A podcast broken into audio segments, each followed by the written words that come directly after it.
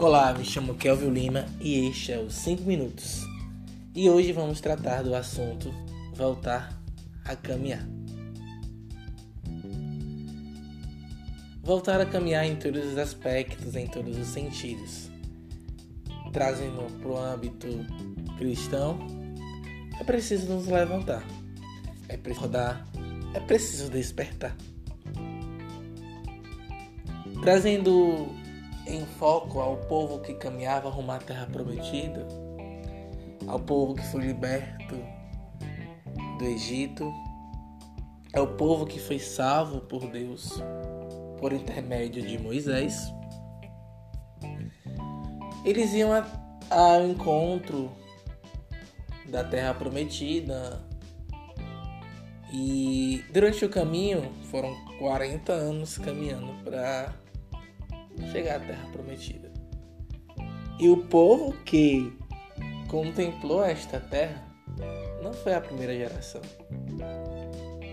Então é necessário perceber alguns processos deste âmbito, principalmente agora nesse tempo de advento que vamos vivendo.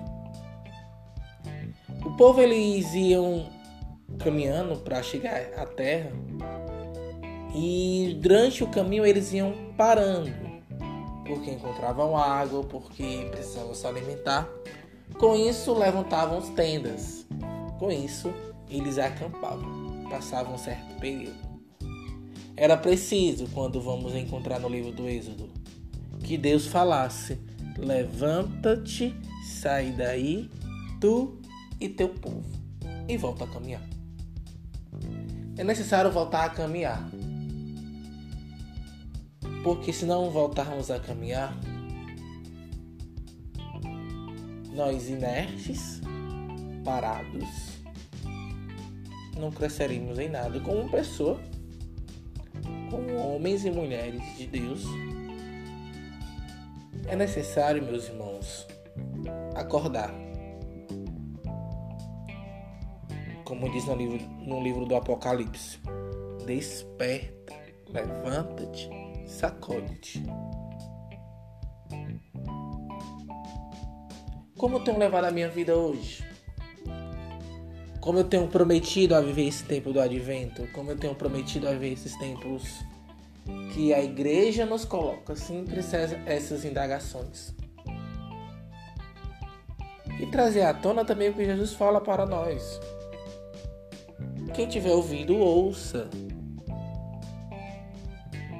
somos livres para escolher. Mas será que queremos uma vida medíocre, como vai dizendo Raniero Catalamesa? Ele fala voltar a caminhar para a santidade.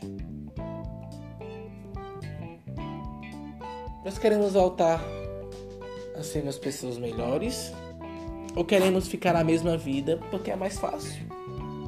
Porque eu não tenho nenhum esforço porque eu não quero encarar o novo que está diante de mim e eu não vou alcançar aquilo que eu preciso ser alcançado.